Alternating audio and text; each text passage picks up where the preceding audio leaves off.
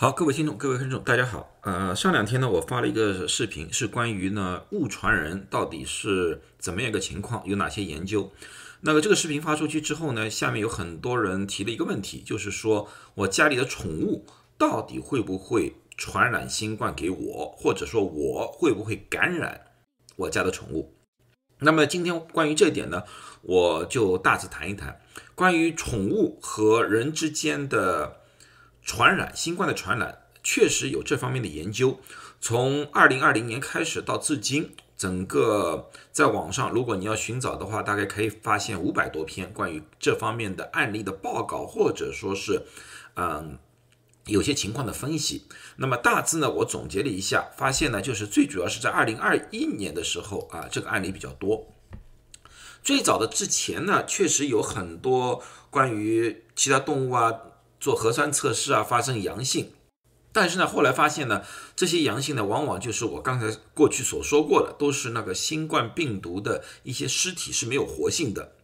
那么呢，往往有可能这些动物呢是被那些新冠病毒的一个残留物给污染了，而造成的一种假阳性的现象。一个最最早早正式的确定这个宠物体内有有活性的病毒，是在香港二零二零年的二月份。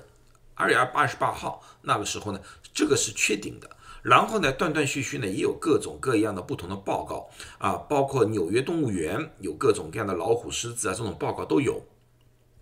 那么呢，从这个角度来看的话呢，确实这个新冠病毒是有可能感染家里的宠物的啊。这里面呢要想谈到一个一个医学的知识，就是说不是所有的动物都有可能。感染新冠病毒，因为这个新冠病毒呢，到了人体之内呢，需要通过一个受体叫做 ACE2 这个受体，才能进入到人体的细胞之内，才能自我复制，才能感染其他人或者说感染自己，而不是所有动物都有这个受体，或者说也没不是所有动物都有相同的这个类型的这个受体，所以呢，只有一部分的动物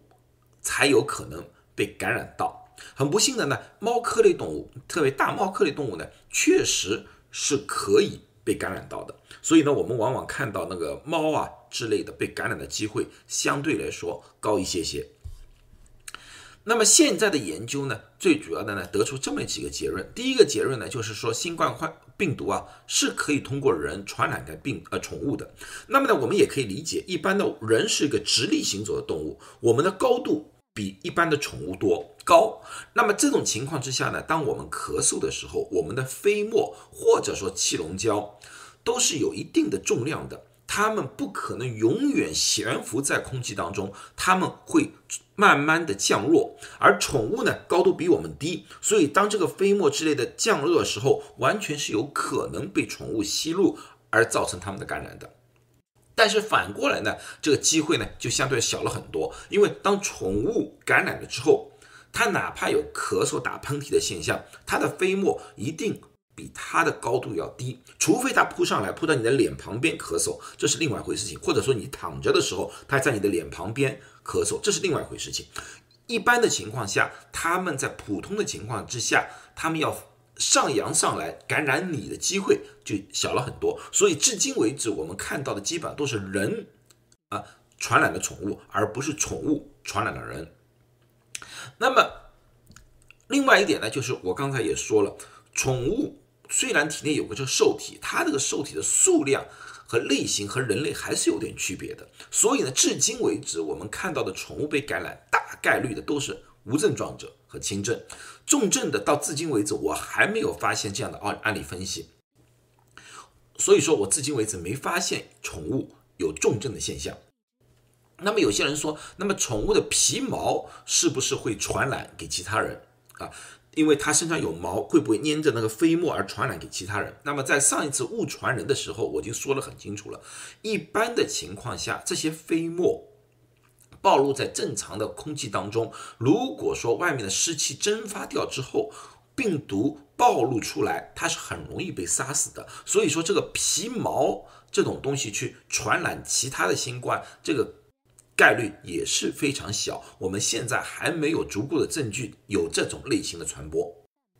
那么，如果宠物真的被感染了，真的被确诊了，现在也没有任何药物可以治疗，也基本上也不需要治疗。最基本的一个建议就是隔离十四天啊，就把这个宠物隔离十四天。那么你就不要和那个宠物进行一个非常亲密的一个活动啊。那么呢，有些人说，那么我是不是要给宠物戴一个宠物口罩？至今为止不建议，因为宠物口罩呢。不管从效果来说，或者说是安全性来讲的话，都达不到要求。所以说现在没有要求，或者说建议给宠物戴口罩，只是普通的在家里隔离就可以了。还有些人说呢，那么宠物如果说是感染了，那么我是不是要帮他们消毒，用消毒水从头到脚喷一遍？啊，这一点呢，说实在话呢，是一定不建议的，因为一般的消毒水里面呢，它加了漂白水的成分。这种漂白水成分呢，对一般的人或者动物的肺部是有影响的，会会烧伤它们的。它达到一定浓度，呃，而且呢，这种呃消毒水呢，弄在了动物的皮毛上面，如果动物去舔的话，对它们也是有毒性的。所以说呢，要消毒要清洁的话，最好咨询一下自己的宠物医生，问他们哪些是宠物专用的清洁剂，对它们无害的，这是比较好。啊，那么呢，刚才我就说了，那个宠物传染的机会是非常小，因为它的高度的问题。但是呢，我们还要需要考虑到家里如果有小孩子的话，那个小孩子容易和宠物玩在一起，由于它的高度比较低，它的被感染的机会反而会比较高一点。所以家里如果有老人或小孩的话，而宠物不幸被感染的，我建议把这个宠物临时的放在一个封闭的环境进行隔离。啊，好，以上就是我想告诉大家现有的一些建议以及一些研究的一个结果，希望对大家有效，祝大家都健康，谢谢大家。